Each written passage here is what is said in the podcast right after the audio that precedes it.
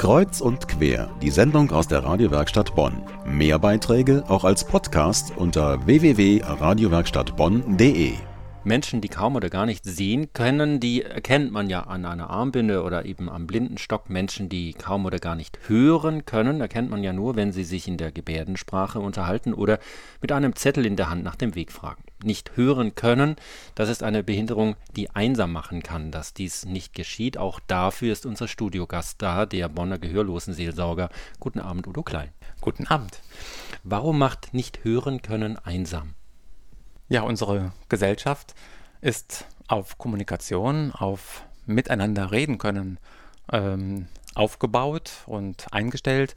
Und jemand, der nicht hören kann und dann vielleicht in dem Gefolge auch die Sprache, die Lautsprache nicht ähm, ganz verständlich erworben hat, wird sich schwer mit anderen Menschen dann in Kommunikation begeben können. Und die Gefahr ist dann eben, sich zurückzuziehen, alleine zu sein, oder eben seinesgleichen zu suchen, andere gehörlose Menschen. Das heißt, die hat er nicht immer gleich in seiner Nähe, sondern dazu muss er sich in andere Zusammenhänge äh, begeben. Ein paar hundert Leute in Bonn und im Rhein-Sieg-Kreis sind davon betroffen und sind so behindert. Sie und auch die Bonner Caritas sagen, die haben eigentlich keine richtige Anlaufstelle. Und so eine Anlaufstelle soll jetzt das Bonner Marienhaus sein, ein Alten- und Pflegeheim in der Bonner Innenstadt zwischen Bahnhof und Altem Friedhof. Was für ein Zentrum ist da geplant? Das Zentrum als solches ist ja mit äh, Alten- und Pflegeeinrichtungen gegeben. Und äh, wir haben jetzt, oder ich habe von der Hörbehindertenseelsorge die Möglichkeit erhalten, in diesem Alten- und Pflegezentrum, in dieser Einrichtung, einen Raum regelmäßig zu nutzen zu einem Treffpunkt. Das ist das sogenannte Café Orient. Richtig, mit O-H-R mhm. geschrieben wie das Ohr aber ein bisschen eben was Besonderes, deshalb auf ja, das Morgenland, das, den Orient auch hinführend. Was es auch gibt in diesem neuen Zentrum für Gehörlose, dem äh, Marienhaus, sind Kurse in Gebärdensprache, zum Beispiel für die Altenpflegerinnen des Hauses, dass die mit den Patientinnen und Patienten besser umgehen können, aber auch für Leute, die sich einfach so für Gebärdensprache interessieren. Wer ist das? Das sind oftmals junge Menschen, die einfach fasziniert sind von Gebärdensprache, die sie vielleicht irgendwo äh, auf öffentlichen Plätzen oder auf der Fahrt zur Arbeit oder zum Studium äh, in Bahnen schon mal gesehen haben, wenn sich hörbehinderte oder gehörlose Menschen eben in Gebärdensprache unterhalten, dann sieht man, dass das eine faszinierende, neue, unbekannte Sprache ist und dann sind viele junge Menschen gerade auch interessiert daran.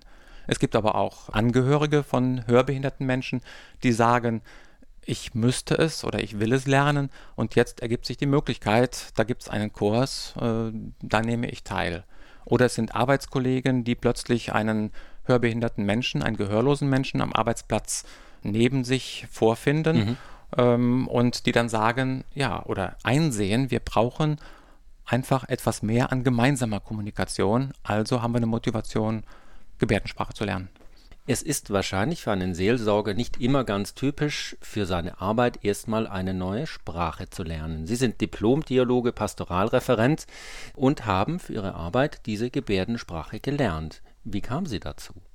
Ich war lange Jahre in der Gemeindeseelsorge als Pastoralreferent tätig und habe für mich dann zum einen überlegt, wie kann ich meine eigene Berufstätigkeit nochmals ja, lebendig gestalten und vielleicht Neues dazu lernen? Und äh, wie kann ich auch nochmal schauen, ähm, dass wir in der Seelsorge Menschen mit Behinderung gerecht werden?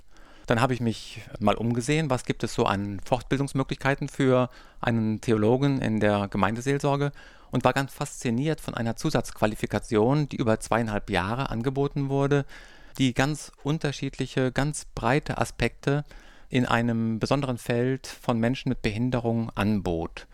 Zweieinhalb Jahre hat das gedauert. Wie lernt man diese Sprache? Was muss da im Kopf passieren? Ist das einfach nur eine andere Sprache, die man lernt, wie Spanisch oder Chinesisch? Also in diesen zweieinhalb Jahren war zuerst mal die Gebärdensprache selbst so ganz, ganz am Rande nur vorkommend. Im Grunde ging es darum, was bedeutet Gehörlosigkeit? Was bedeutet es medizinisch, psychologisch? Welche pädagogischen Herausforderungen ergeben sich daraus? Wie ist das Lebensgefühl von Menschen eben mit einer Gehörlosigkeit? um all diese verschiedenen Fragen ging es in der Ausbildung und wir hatten in der Ausbildungsgruppe schon zwei Mitglieder, die selbst gehörlos waren. Das heißt, dann fing es an, dass wir im Kurs dieser Ausbildung schon selbst auch mit Gebärden mussten und dann ergaben sich dazu eben begleitend Gebärdenkurse, die sich dann für mich nochmal verdichtet haben.